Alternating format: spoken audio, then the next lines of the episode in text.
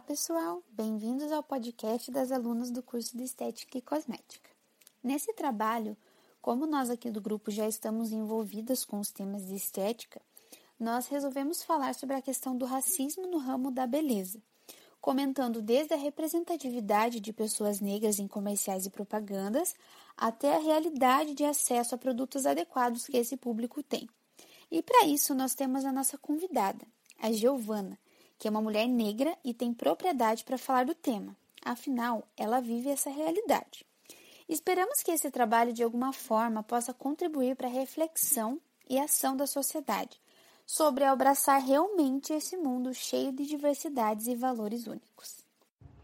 Oi, Giovana, estamos muito felizes de ter você como convidada aqui no nosso podcast. Então, a gente vai começar com uma série de perguntas sobre o tema. Então, você se sente representada no ramo da beleza, tanto pelas marcas de cosméticos ou no produto, quanto nas propagandas? Você sente que a área da estética, ela te entende, ela te abraça e te representa?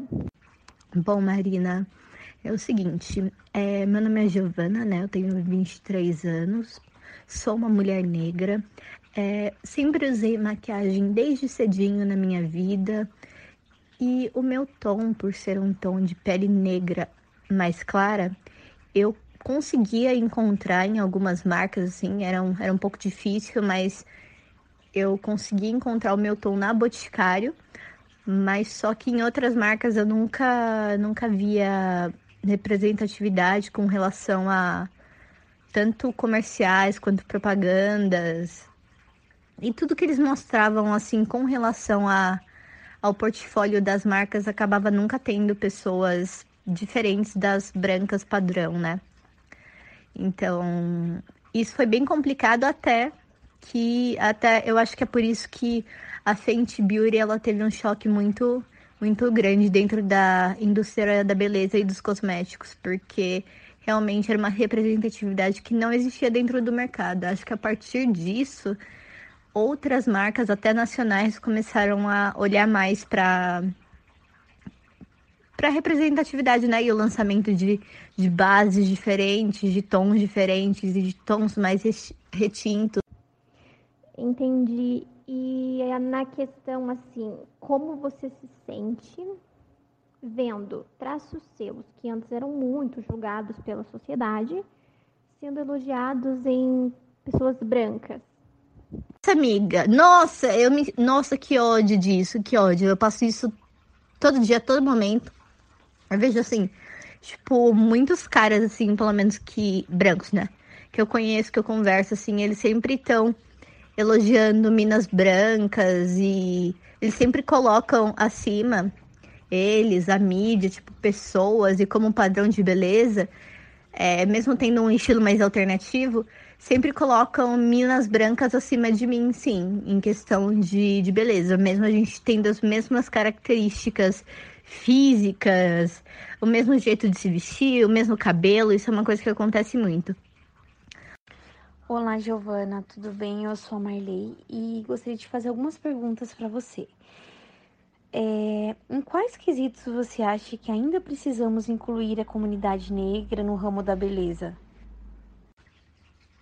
No ramo da beleza, eu acho que fazer de fato, né, mais produtos é, de forma efetiva para pessoas negras, porque eu vejo que tá muito na moda mesmo colocar em propagandas, é, mostrar que a marca ela, é friendly com, com todo mundo, mas só que no dia a dia, na, na implementação, no lançamento de produtos e pensar é, algo para pessoas negras de fato, isso não acontece. E também eu não vejo muito pessoas negras pensando produtos para pessoas negras dentro das empresas. É sempre tipo pessoas brancas pensando produtos para pessoas negras. Olá, Giovana, eu me chamo Bruna e gostaria de fazer algumas perguntas para você. Em um cenário onde ainda existe muita dificuldade em descobrir e encontrar produtos adequados para sua pele, como você reage a essa situação? Um exemplo é quando você precisa comprar uma maquiagem. Qual é a sua dificuldade? Nem eu falei no, na primeira resposta, né? Era bem mais complicado quando eu era criança, lá pelos anos 2000. Eu não encontrava muitas muita diversidade de base para o meu tom. Na verdade, o meu tom é um, é um tom de negro, mas só que da pele mais clara, com um tom bem quente, um fundo bem quente. E aí eu sempre encontrava a mesma é, base alaranjada. E eu acho que, de verdade, o que eu observei que foi um marco foi a vinda da, da Fenty Beauty, não só para o Brasil, né? Mas ela ter surgido assim enquanto marca de cosméticos. E eu percebi que muitas outras marcas, até aqui nacionais, né, começaram a, a investir em diferentes tons e subtons de peles negras. Então, Giovana, sabemos que o caminho ainda é longo para encontrar a igualdade e mostrar que o padrão não é de uma mulher branca e magra. A beleza está no nosso interior, nos nossos sentimentos e nas nossas histórias. Qual cenário da beleza você espera encontrar daqui cinco anos? Um, eu, eu acho que exatamente também que eu já, já tinha mencionado, né? É que essas ações de integração de uh, minorias, entre aspas, né? Porque não, não são tão minorias assim, principalmente no Brasil, a gente tá falando de negro, a gente tá falando de mais da metade da população mas que essas ações de integração de negros e diferentes pessoas dentro da, das propagandas é, de marcas e lançamentos de produto, elas realmente se tornem algo mais corriqueiro dentro das empresas, né, dentro das marcas, e não só voltados a campanhas específicas ou propagandas específicas que os, os subtons de peles negras eles sejam mais bem pensados, porque eu não, não vejo muito uma, uma escala muito grande de com relação a isso dentro das empresas brasileiras cosméticas. Então, Giovana, em questão ao cabelo crespo, qual a sua maior dificuldade? Encontrar profissionais que saibam trabalhar com o seu tipo de cabelo ou produtos específicos para ele? Mano, isso aí é um inferno. Já já começa agora. Meu cabelo, ele não é crespo, meu cabelo ele é liso enrolado, ele é tipo um 3A, então ele tá entre o liso ali, sabe? E, e o enrolado. E é um inferno quando eu tenho que cortar cabelo, porque eu nunca. Assim, é muito difícil. 99% das vezes eu vou num profissional que quer alisar o meu cabelo de alguma forma para poder cortar ou não usa uma técnica legal para cortar cabelo enrolado. É muito complicado mesmo. Desde não. Já foi, já foi. Às vezes eu ia no cabeleireiro que tinha o mesmo cabelo que o meu, o cara não sabia cuidar, não tinha o negócio para secar o meu cabelo, não tinha o produto específico para passar no meu cabelo, tinha que alisar para poder cortar ou para fazer determinado para determinada finalização, isso é, é, muito frustrante, é tipo desrespeitoso, de verdade. Você chegar num, num cabeleireiro, num profissional para cuidar do seu cabelo e o cara não saber o que fazer com ele, sendo que, né, mano, a gente tá no Brasil, as pessoas não são majoritariamente de cabelo liso aqui. Então, acho que deveria, né? Deveria saber cuidar do cabelo cacheado, cabelo crespo. Oi, Giovana, tudo bem? É, meu nome é Thaís e eu tô com algumas perguntinhas aqui também para fazer para você, que são as seguintes, né? A primeira é sobre a questão do respeitar as diferenças, né? Porque muitas vezes essa ideia é romantizada e normalmente é por pessoas que não enfrentam a realidade do racismo.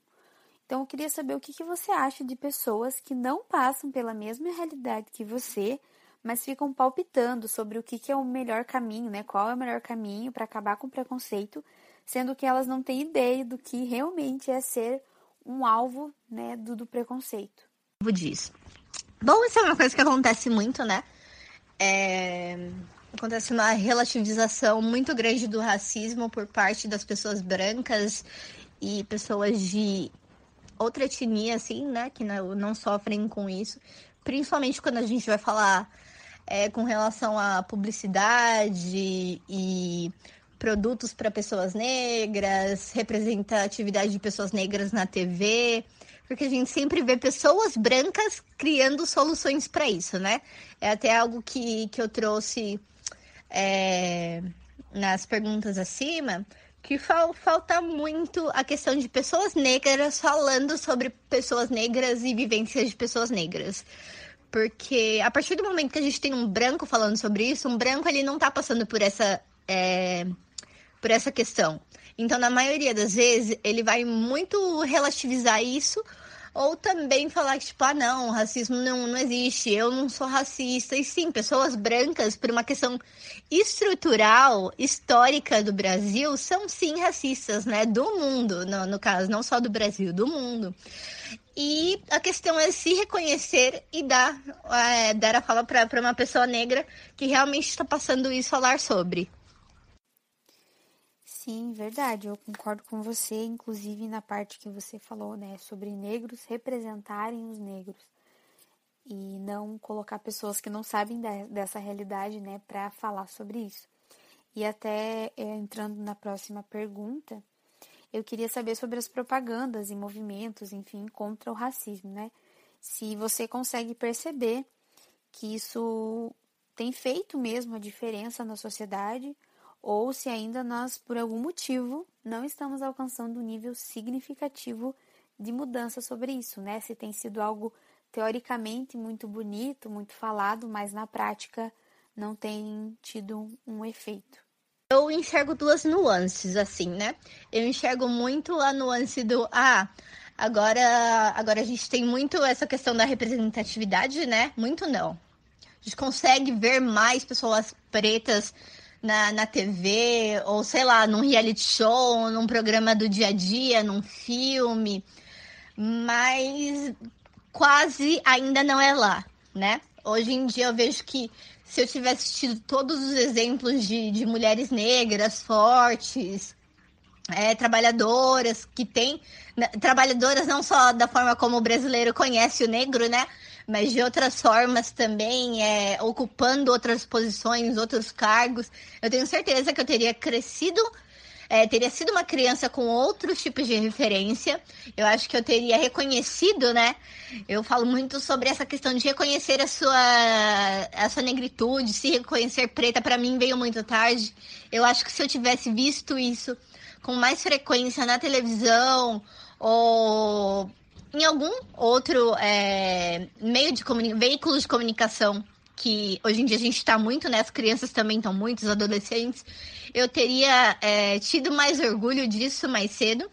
Acho que essa questão sim é importante, que tem aumentado, mas o quase ainda não é lá, né? A gente tem que tomar um pouco de cuidado com, com esse discurso também, porque eu vejo muitas pessoas falando, nossa, mas é, por exemplo, vai pegar uma adaptação de, de um quadrinho que fala sobre nórdicos e coloca uma pessoa preta.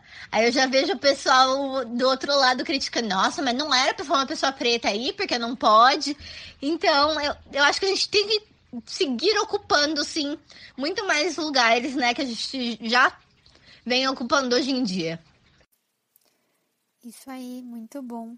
Exatamente isso, principalmente nós como mulheres, né? Entender também a posição, que cada uma é única e tem o seu valor único. Muito, muito interessante. E eu queria fazer outra pergunta também, que é uma coisa que a gente vê muito na sociedade ainda. Eu queria saber a sua opinião sobre isso, né? Porque muitas vezes a gente escuta, como a gente já falou, né, questão de respeitar e valorizar as diferenças e tudo mais, mas ainda a gente tem muitas pessoas que buscam fazer mudanças em si para se encaixar em algum padrão e ser aceito. Então, por exemplo, a pessoa tem o cabelo cacheado e para ela talvez se sentir melhor, se sentir aceita, ela opta por alisar, né? Então, assim, você acredita que recorrer a essas mudanças é mais um reflexo dos padrões de beleza ainda não terem sido atualizados, né, digamos assim, e das diversidades também continuarem não sendo respeitadas? E se sim, né, se você tem assim ideia de alguma atitude que nós temos na sociedade que faz com que pessoas optem por mudar algo em si para elas poderem ser aceitas, né? O que que nós temos feito e contribuído para as pessoas, ao invés de se aceitarem, elas buscarem estar fazendo mudanças para se encaixar em, em algum padrão. Eu acho que muito, muito, ainda existe muito isso, sim. Eu consigo ver, nem sei se pode citar nome, né, aqui, mas eu consigo ver, pelo menos hoje em dia, muito o, parda, o padrão Kardashian. Então eu vejo todas as meninas com a mesma boca, com, com o mesmo quadril, com, com a mesma barriga, com os mesmos peitos, com as mesmas coxas, com as mesmas pernas. É, tudo igual, sabe? É, é claro que ao decorrer de todas as décadas sempre houve um padrão de beleza muito forte, né? Por conta da cultura pop e principalmente com, com a globalização, que a gente passou a ver esse padrão eurocêntrico, é, tanto da Europa quanto ali dos Estados Unidos, Hollywood, como padrão de beleza e, e tudo que a gente vê como bonito. Então, acho que isso acontece muito, sim, é, aqui na, na, cultura do Ocidente. No Oriente, ele já tem outros padrões completamente diferentes, né? Mas você vê que por questão de polarização de cultura, esses padrões eles acabam sendo mais centralizados. Por exemplo, aqui a gente se vira muito pro, pro que é padrão de beleza nos Estados Unidos. Então a gente tenta muito copiar tudo isso, tudo que está nas nossas redes sociais, né? Que não adianta as redes sociais, elas servem como elas são muito boas, né, para a gente criar comunicação em, é, através das de, de coisas e pessoas ao redor do mundo, mas também para reforçar certos padrões. Então, acho que as redes sociais elas são grandes culpadas em reforçarem é, cada vez mais esses padrões de vida que são inalcançáveis, inatingíveis. Isso faz com que a gente se perca muito, sabe? Já já não se entende mais o que é o padrão da mulher brasileira, o padrão da mulher americana. Tá tudo muito misturado, principalmente nessa cultura ocidental, né? Que é a que eu posso falar mais sobre, porque é a que eu é, vivo e é a que eu conheço. Olá, Giovana. Meu nome é Daisy. Prazer em tê-la em nosso podcast. Vamos então para a próxima perguntinha. Padrão de beleza é uma expressão usada para caracterizar um modelo de beleza que é considerado ideal dentro da sociedade. Para você, o que você considera ideal, visto que, é, que há e existe tanta diversidade? Eu acho que na verdade não existe um ideal, né? É claro que enquanto é, ser social, o ser humano é um ser social e que ele acaba, né, tentando imitar é, o seu nicho ali, né? O seu grupinho. A gente faz isso para meio que se camuflar, conseguir andar em bando, conseguir passar desapercebido. É normal que a gente projete, é, projete não nossas inseguranças, mas o que a gente quer ver no outro. Então é normal que a gente busque também, né? Pessoas na quais a gente olha e fala, putz, isso é bonito, isso é legal, eu quero parecer com isso. Mas só que eu acho que o interessante é você se manter o mais, o mais é, real ao que você gosta, que muitas das vezes não tem como, né? Principalmente nesse mundo que a gente está hoje em dia, muito bombardeado por todo tipo de cultura diferente. Acho que a gente pode ir pegando referência é, de um lugar aqui, de um lugar ali e trazendo para o nosso dia a dia, né? Porque, que nem você disse, hoje em dia é tudo muito diverso. A gente tem cultura oriental chegando aqui é, num piscar de olho, assim.